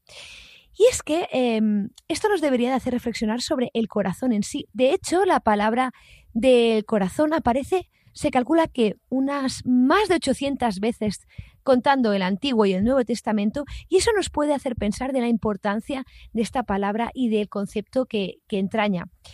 De hecho, nosotros amamos cuando pensamos en el amor, amamos desde el corazón y nuestra relación con Dios se centra en nuestro corazón. Como aparece en Marcos 12:30, y amarás al Señor tu Dios con todo tu corazón y con toda tu alma y con toda tu mente y todas tus fuerzas. Y este es el principal mandamiento que podemos tener, seguido del segundo más importante que es amarás al prójimo como a ti mismo, ¿no? Y no solo esto nos tiene que hacer pensar en que el corazón se asocia a las emociones y en la cultura, de hecho, eh, no solo en nuestra cultura, ¿no? En todas las culturas el corazón tiene un, tiene un lugar predominante y particularmente en la cultura eh, hebrea el corazón no solo se asocia a las emociones, sino también a la mente, a la conciencia y a la voluntad. Y puede que la ciencia hoy en día esté empezando a descubrir pruebas de esta asociación de, de todo esto que ya eh, nuestro Señor nos indicaba, ¿no? Y la Biblia pues eh, expresa muy bien, sino que podemos empezar a encontrar pruebas de esta asociación en la materia. No en vano, el corazón es lo primero que late en el feto cuando se está desarrollando en, en el útero de su madre y es lo último que deja de latir cuando, cuando dejamos esta tierra. De hecho, el, eh, se pensaba eh, a nivel mm, puramente material que el corazón funcionaba como una bomba, bueno, y funciona como una bomba que impulsa la sangre en nuestro cuerpo y gracias a él estamos vivos. También las enfermedades cardiovasculares o relacionadas con, con, el corazón y el sistema vascular son la principal causa de muerte en España y en todo el mundo. Y mm, así para añadir una curiosidad mm, fisiológica o biológica, se sabe que, por ejemplo, en el corazón es extremadamente raro encontrar un cáncer. Esto es debido a diversas causas, pero particularmente parece ser que se cree que esto es así por la baja tasa de replicación de sus células y porque además es un órgano que está particularmente mm, protegido. Claro, todo esto ya nos hace pensar eh, que el corazón es muy importante. Y ya, de hecho, es un órgano que se ha estudiado desde los orígenes de la humanidad a nivel científico. No en vano podemos presumir en España de nuestro premio Nobel por excelencia, el, doctor, el médico y científico Santiago Ramón y Cajal, que de hecho fue premio Nobel de Medicina en 1906 y que en 1888 describió por primera vez en el mundo el sarcolema en el miocito eh, cardíaco cuando publicó su trabajo Textura de la fibra muscular del corazón. Y eh, nada, el sarcolema es una membrana fundamental eh, citoplasmática de las fibras musculares y él la describió por primera vez en, la, en las células miocárdicas o del corazón, las que dan el impulso al corazón y podemos estar muy orgullosos de, él. Pero cuando empezamos a hablar de esa sede de, de, las emociones, ¿no? que decíamos antes, no solo a nivel bíblico, sino eh, también de la cultura hebrea de, la que bebe, eh, debo de, deciros, y si no lo sabéis, que en 1991 el neurocardiólogo canadiense John Andrew Armour acuñó el término de cerebro del corazón o heart brain en inglés para describir lo que él encontró. Y es que encontró que el corazón tiene un sistema eh, nervioso cardíaco tal cual con neuronas, es decir, el corazón tiene neuronas neurotransmisores, neurotransmisores, proteínas y células de apoyo, con lo cual estamos diciendo que el corazón tiene un sistema nervioso propio. Y con eso que si tiene neuronas y todo, eh, toda esta estructura, se vio y, o podemos pensar, y además se ha visto, que el corazón aprende, recuerda, siente y percibe aparte del cerebro. Es decir, tiene un sistema independiente. Fascinante, ¿verdad? Desde que se hizo este descubrimiento, entre muchos otros, se empezó a ver que cerebro y corazón están unidos, se relacionan y que de hecho tienen una comunicación bidireccional. El cerebro eh, da órdenes al corazón o información al corazón y viceversa, el corazón al cerebro. Y yo no sé tú, pero yo cuando, cuando hace años me, preguntaban, antes de, pensar, ¿no? Lo que comentábamos al principio de, del Sagrado Corazón de Jesús, cuando pensaba cuál podía ser el órgano más importante del cuerpo, pues la verdad, al principio pensaba que podía ser el cerebro. Pero puede ser que, tal y como nos enseñó nuestro Señor, nada más lejos de la realidad. Parece ser que el corazón envía mucha más información al cerebro que, que al revés y que de hecho perciba la información antes de que la perciba el propio cerebro. Em, además de todo eso, bueno, también nos puede hacer pensar eh, muchas, muchas más cosas. Y es que el corazón, bueno, cuando se forma, se forma antes que el cerebro en sí. Y es responsable por todo esto que, os estoy contando de sincronizar los ritmos del cuerpo. De hecho, cerebro y corazón se relacionan por esos impulsos neuronales que comentábamos, por, lo que se conoce como ondas de pulso, que es comunicación biofísica, por hormonas y hasta por campos electromagnéticos. Y desde que, desde que el doctor Armour eh, descubrió ese cerebro del corazón, cada vez hay más evidencias eh, científicas de que ese corazón em, no es un, órgano, un órgano mm, con poca importancia, al revés, que puede que sea el más importante que tenemos en el cuerpo, ya como avanzaban los escritos inmemoriales. Y yo me pregunto, ¿qué otras sorpresas nos deparará este gran conocido desconocido? Seguramente lo veremos en los próximos años y seguiremos corroborando en la ciencia todo lo que sentimos en la fe.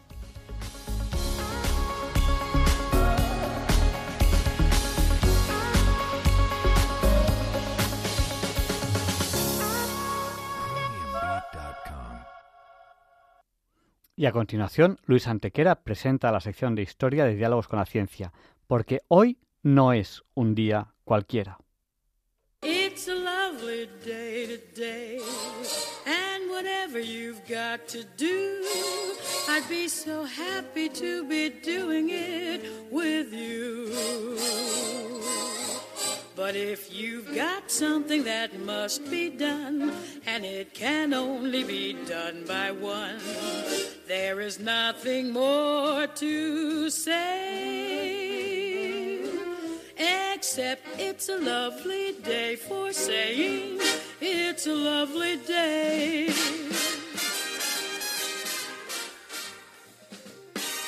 No, Javier Ángel, no directos compañeros de Diálogos con la Ciencia, no, queridísimos oyentes de Radio María.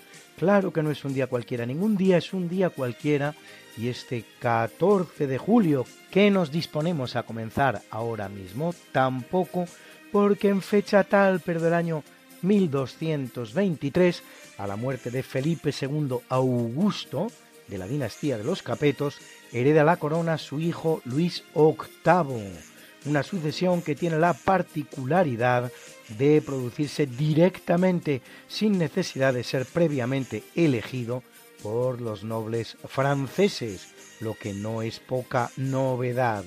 Tras derrotar al inglés Juan Sin Tierra en 1214 en Lagos au Moins, la Roca de los Monjes, se presenta en Londres, donde llega a ser proclamado rey de Inglaterra, si bien al final, en 1217, será derrotado por Enrique III, hijo de Juan sin tierra. Casado con la princesa española Blanca de Castilla, ambos son padres de Luis IX de Francia, más conocido como San Luis, rey de Francia.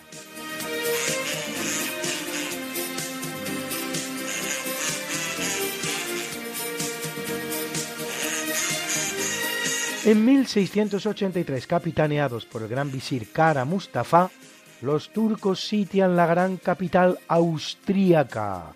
Se trata del llamado segundo sitio de Viena, siendo el primero el que se había producido en el año 1529, siglo y medio antes, liberado por el emperador Carlos V al frente de un ejército en el que militaban muchos soldados españoles.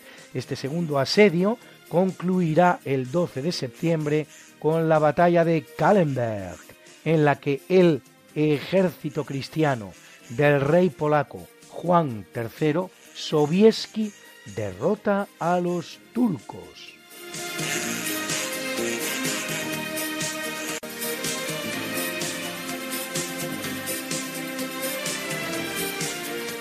En 1789, ante el descontento que produce la caída del ministro de Finanzas Jacques Necker, partidario de otorgar una mayor representación al tercer estado en las cámaras, varios miles de parisinos fuertemente armados con las armas que han podido capturar en el ataque anterior al Hotel des Invalides, asalta la fortaleza de la Bastilla, prisión estatal que se había convertido en símbolo del absolutismo. Tras un duro combate en el que mueren un centenar de asaltantes, la Bastilla cae en manos de los insurrectos, pero en realidad en la terrible prisión apenas se encuentran siete presos, cuatro de ellos pequeños rateros que esperan la instrucción de su juicio, y junto a ellos el conde Solage, acusado por sus familiares de incesto, con su hermana Pauline, el conde de Malville y Auguste Claude Tavernier, encerrados igualmente por denuncia de sus propios familiares. Aunque la guarnición de la prisión se había rendido, hasta seis de sus defensores serán degollados sobre la marcha. Entre ellos el jefe del castillo, Bernard René Jordan de Launay. En cuanto a la prisión, poco duraría ya, pues solo cuatro meses después era derruida. Durante las excavaciones del metro de 1899 se descubrirán los cimientos de la torre Liberté, que se recolocan en la esquina del Boulevard Enrique IV con el Quai de Celestin, donde siguen al día de hoy. El puente de la Concordia contiene piedras reutilizadas de la Bastilla.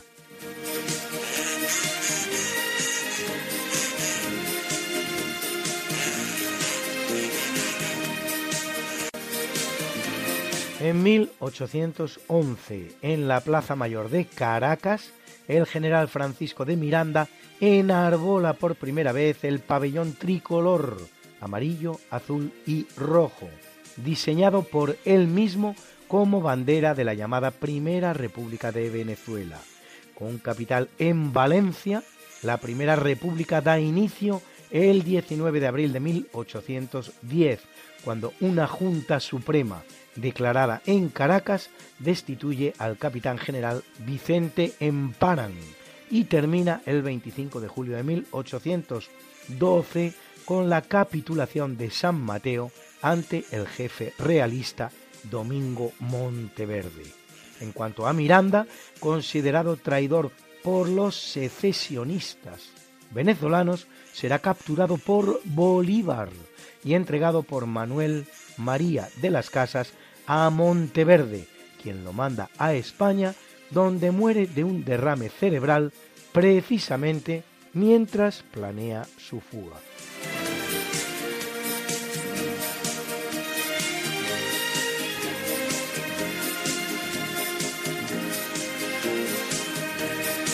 En 1865, después de varios intentos, tantos como 15, un equipo de alpinistas franco-británico comandado por el inglés Edward Whymper corona por primera vez el monte Cervino en los Alpes suizos, reconocido por su característica forma piramidal de 4.478 metros de altura, no sin pagar un alto coste, pues en el descenso un accidente hará que pierdan la vida cuatro de los componentes de la cuerda. Es una de las grandes fechas en la historia del alpinismo. Wimper será después el primero en coronar también en 1880 el monte Chimborazo en Ecuador de 6.263 metros de altura. Solo tres días después de coronar el Cervino será un equipo italiano el que lo haga por segunda vez. Se trata del que dirige el italiano Jean-Antoine Carrel, que a lo largo de su vida coronará la preciosa montaña en hasta 53 ocasiones, muriendo en el propio monte en una de ellas.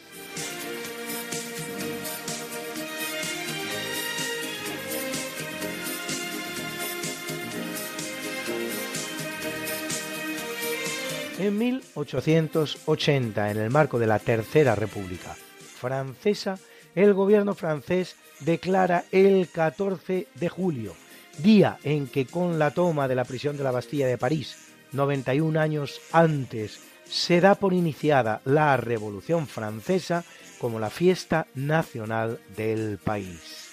Asimismo, la marcha conocida como la Marsellesa es elevada a la condición de himno nacional.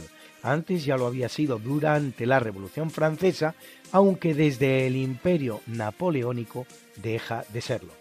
Es su autor Rouget de Lille, que era masón, circunstancia que ha servido a algunos para establecer una conexión entre la melodía marsellesa y alguna composición de otro reconocido masón, Wolfgang Gottlieb Mozart.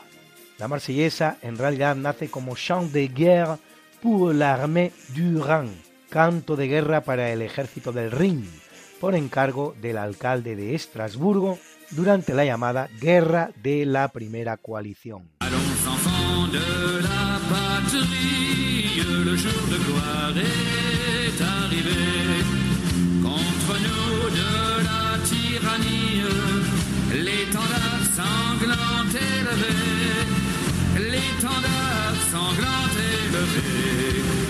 Entendez-vous dans les campagnes mugir ces féroces soldats. Ils viennent jusque dans vos bras égorger vos fils, vos compagnes. Aux armes, citoyens, formez vos bataillons, marchons, marchons,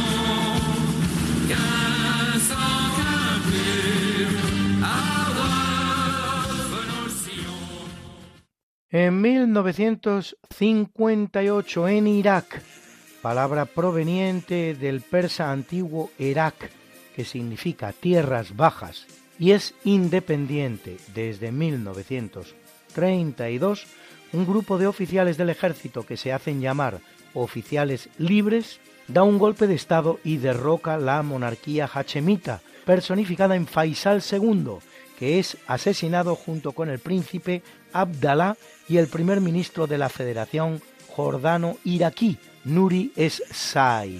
El golpe de Estado pone fin también a la unión proclamada solo cinco meses antes entre Irak y Jordania. El general Abdul Karim el Qasim es el nuevo primer ministro iraquí, pero a él no le irán mucho mejor las cosas, pues solo cinco años más tarde es a su vez derrocado y asesinado en un golpe de Estado que dirige el Partido Árabe Socialista, conocido como Ba'ath, que significa renacer, renacimiento, con fuerte presencia tanto en Irak como en Siria, donde sigue gobernando al día de hoy. Bruna, Bruna, nació María y está en la cuna, nació de día, tendrá fortuna. Por dar a la madre su vestido largo y entrará a la fiesta con un traje blanco. Será la reina cuando María cumpla 15 años. Te llamaremos Negra María, Negra María que abriste los ojos en carnaval. En el capítulo del natalicio en 1602 ve la luz terrenal el italiano Giulio Mazzarino o Jules Mazarin en francés cardenal y político que controlará el gobierno de Francia durante la minoría de edad de Luis XIV, el cual pone las bases de la grandeza que alcanzará la potencia ultrapirenaica durante dicho reinado. Hábil diplomático, ofrecerá primero sus servicios al Papa Urbano VIII, aunque éste terminará prescindiendo de los mismos y luego al reino de Francia, donde se convertirá en el sucesor de otro personaje no menos importante para la corona francesa, el cardenal Richelieu, que es quien lo introduce en Francia e impulsa su carrera.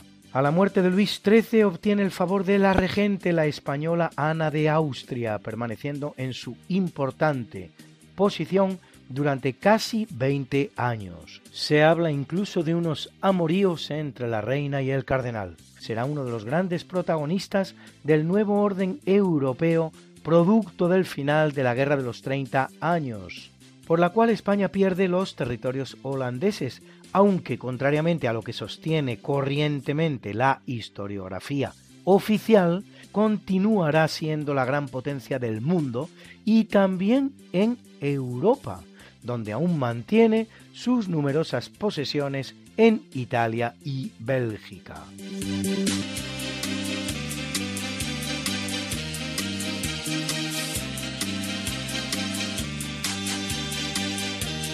Viene al mundo en el año 1858 la británica Emmeline Goulden, más conocida como por lo general ocurre con las mujeres provenientes del ámbito anglosajón, no así con las provenientes del ámbito hispánico, por su nombre de casada, Emmeline Pankhurst, sufragista británica que funda la Liga en favor del derecho al voto de la mujer, para conseguir, como su nombre indica, el voto femenino en su país.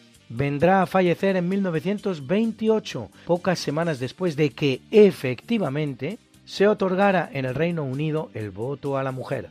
Por cierto, cuatro años más tarde de que se hiciera en España, donde la primera ley que otorga el sufragio a las mujeres será el Estatuto Municipal de José Calvo Sotelo en 1924.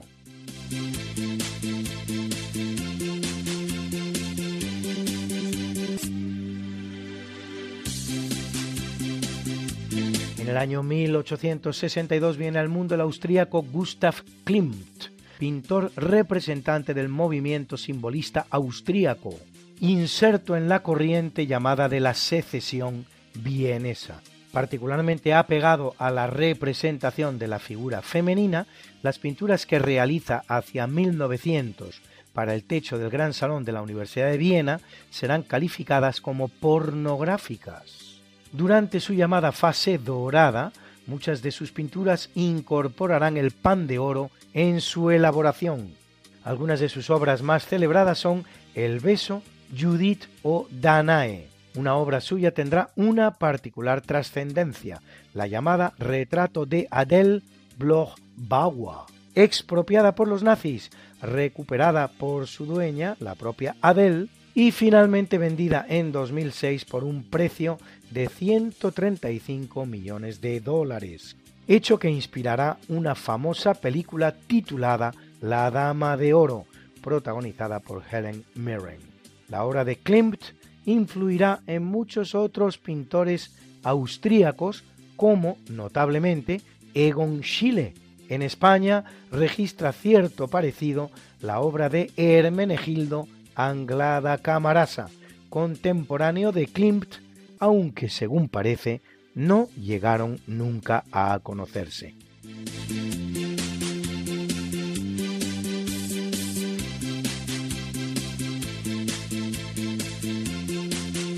En 1896 nace Buenaventura Durruti, sindicalista y figura emblemática del anarquismo español y de su organización sindical CNT, fundador en 1922 del grupo Los Solidarios, que atentan contra el cardenal Juan Soldevila, uno de los grandes protagonistas de la Revolución de 1934 y luego, ya en plena guerra civil, del llamado Comité Central de Milicias Antifascistas de Cataluña, que se constituye en la verdadera autoridad en dicha región, donde procede a la eliminación de cientos de personas. Al frente de una formación de milicianos republicanos, conocida precisamente como columna Durruti en su honor, la cual pretendía tomar Zaragoza en el camino hacia la capital aragonesa va imponiendo la revolución anarquista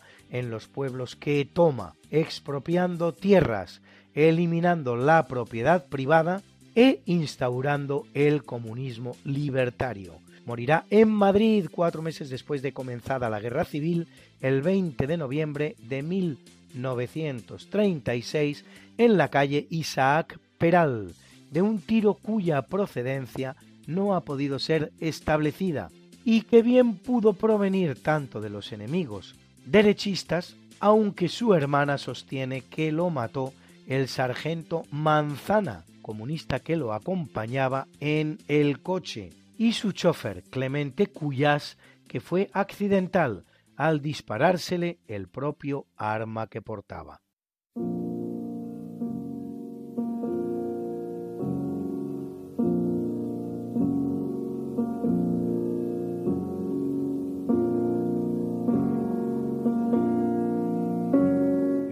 Capítulo del obituario muere en 1780 Charles Bateau, filósofo y humanista francés que intenta dar una explicación lógica a la belleza y su percepción por el ser humano en su obra Les Beaux-Arts réduits à même principe, las bellas artes reducidas a un único principio, ambicioso objetivo.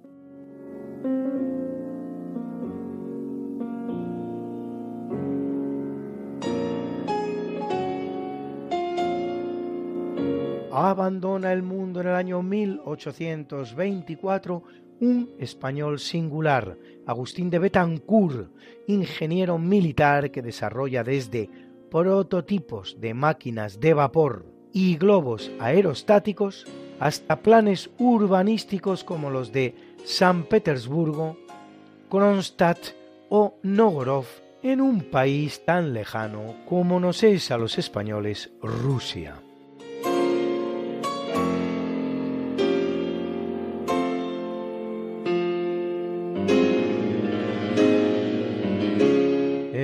1954 fallece el gran escritor y dramaturgo español Jacinto Benavente, Nobel de Literatura 1922, autor de obras como Los intereses creados o El nido ajeno, recordado también por su carácter un tanto agrio y sarcástico, que hacía posibles respuestas como esta que le daría a un grupo de señoras que se dirigían a él gritándole díganos algo, don Jacinto, cuéntenos alguna historia, a las que ya harto respondería.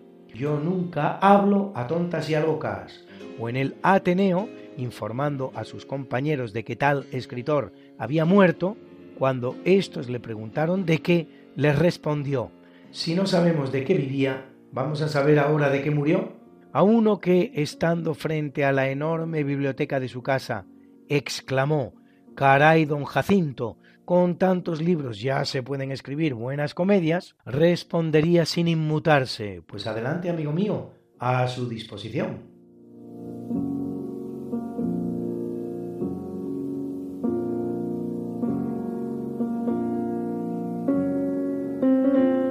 Y en 2003 el que nos deja es el gran cantante y guitarrista cubano Compay II, cuyas canciones sonaban así de bien.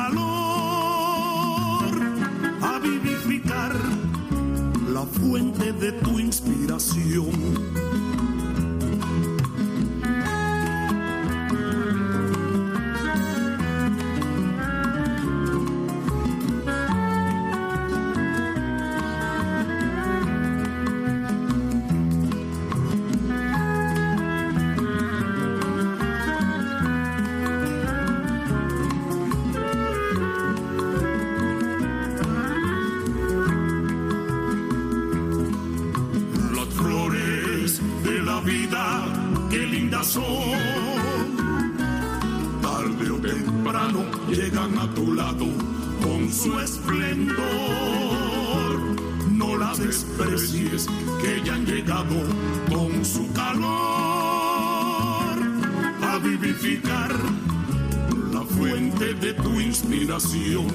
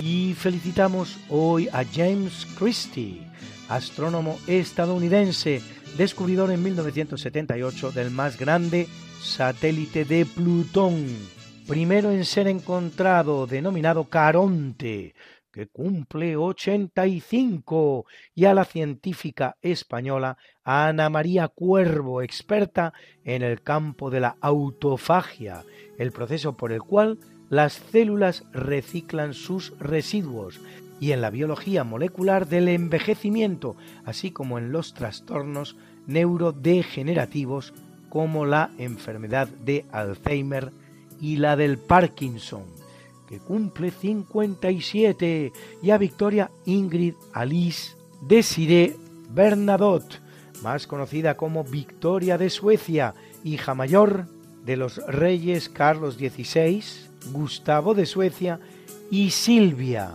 y heredera al trono sueco de la dinastía sueca de los Bernadotte, procedente del general napoleónico Bernadotte y curiosamente la única dinastía napoleónica que ha llegado a nuestros días, precisamente la única que no reposaría sobre la cabeza de un Bonaparte, Casada, Victoria de Suecia, con Daniel Westling. Y madre de dos hijos, Estela y Oscar, que cumple 46.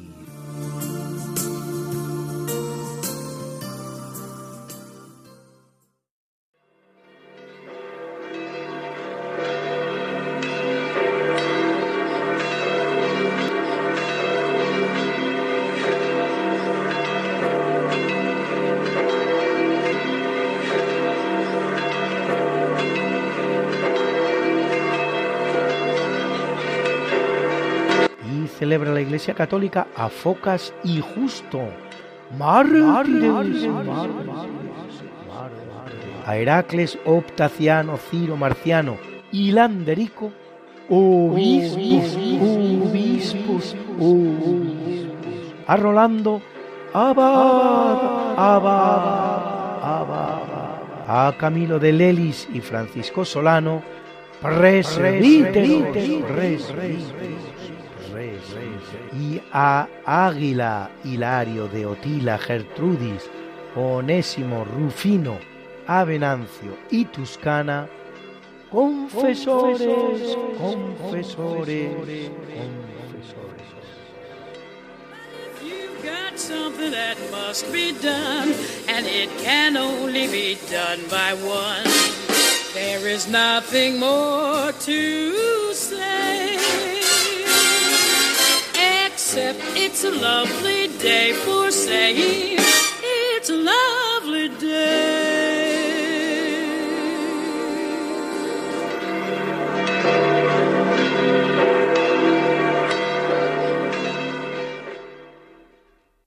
Y el profesor José Manuel Amaya presenta la sección de curiosidades científicas.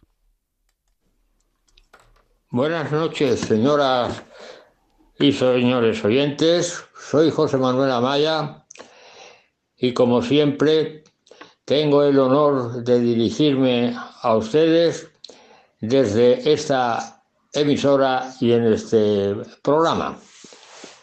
Llevamos mm, ya algunos días o algunas semanas que les vengo hablando de, de Newton, concretamente.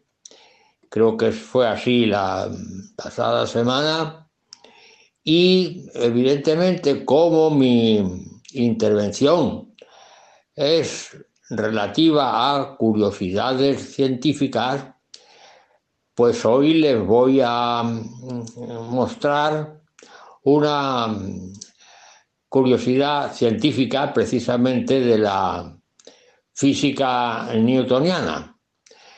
Lo que nos habíamos, les había mm, expuesto eh, con anterioridad la, la ley de gravitación universal que tuvo problemas en el sentido de que mm, Newton establecía que había una atracción entre dos masas gravitatorias cuando realmente no existía ninguna conexión entre ellas. Y la última vez les dije a ustedes que tuvo sus problemas por razones de tipo esotérico, pero en fin, eso es otra cuestión. La anécdota que les voy a mostrar hoy es una anécdota curiosa en el sentido del el valor que tuvo la mecánica newtoniana durante muchísimos años, vamos, siglos concretamente, ¿no? Y en efecto, eh, fue así hasta que mm, llegamos al siglo XX, concretamente el siglo XX. Cuando Newton murió, pues entonces se le hizo un epitafio firmado por Pope en el que se podía leer la naturaleza y sus leyes estaban en las tinieblas. Entonces Dios dijo, hágase Newton y la luz se hizo. Bueno, pues un epitafio muy sentido y muy bien expuesto y estructurado. Cuando pasó el tiempo, entonces mm, llegamos al siglo XX, eh, aparece el electromagnetismo eh, con las famosas ecuaciones de Maxwell y aparecen una serie de fenómenos que no se habían observado anteriormente.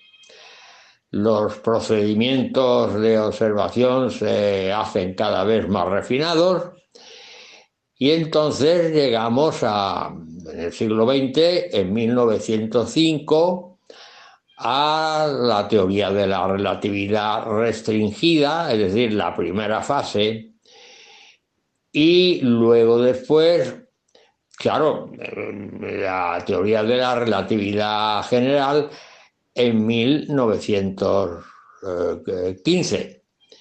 Es decir, eh, tenemos ya una nueva visión del mundo que queda plasmada por una nueva estructura científica, por supuesto, la relatividad, tanto la restringida como la, general.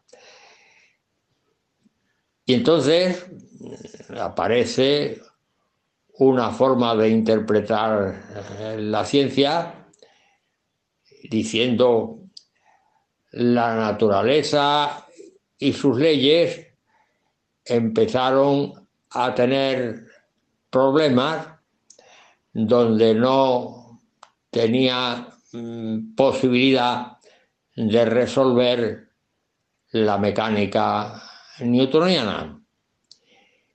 Y entonces el diablo dijo, hágase Einstein y se hicieron las tinieblas. Y hasta aquí mi intervención y ustedes dirán, ¿y por qué se hicieron las tinieblas? Hombre, pues en el sentido en que la teoría de la relatividad era una estructuración mm, científica bastante, pero bastante complicada, sobre todo la segunda fase, es decir, la relatividad general. Buenas noches y hasta la semana que viene, si Dios quiere. Muchas gracias, profesor José Manuel Amaya, por esta sección de curiosidades científicas. Les esperamos la semana que viene, si Dios quiere. No falten. Y, como no, le pediremos a San Juan Pablo II que interceda por nosotros para que se nos libre del mal. No nos olviden en sus oraciones. Gracias por haber compartido con nosotros estas dos horas. Y les dejamos con el Catecismo de la Iglesia Católica, con Monseñor José Ignacio Munilla, que sé que les gusta y les gusta mucho.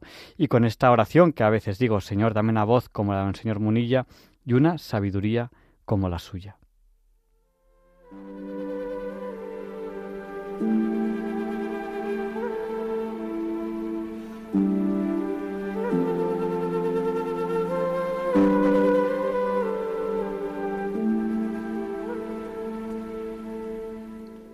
Y así concluye en Radio María el programa Diálogos con la Ciencia. Dirigido por Javier Ángel Ramírez.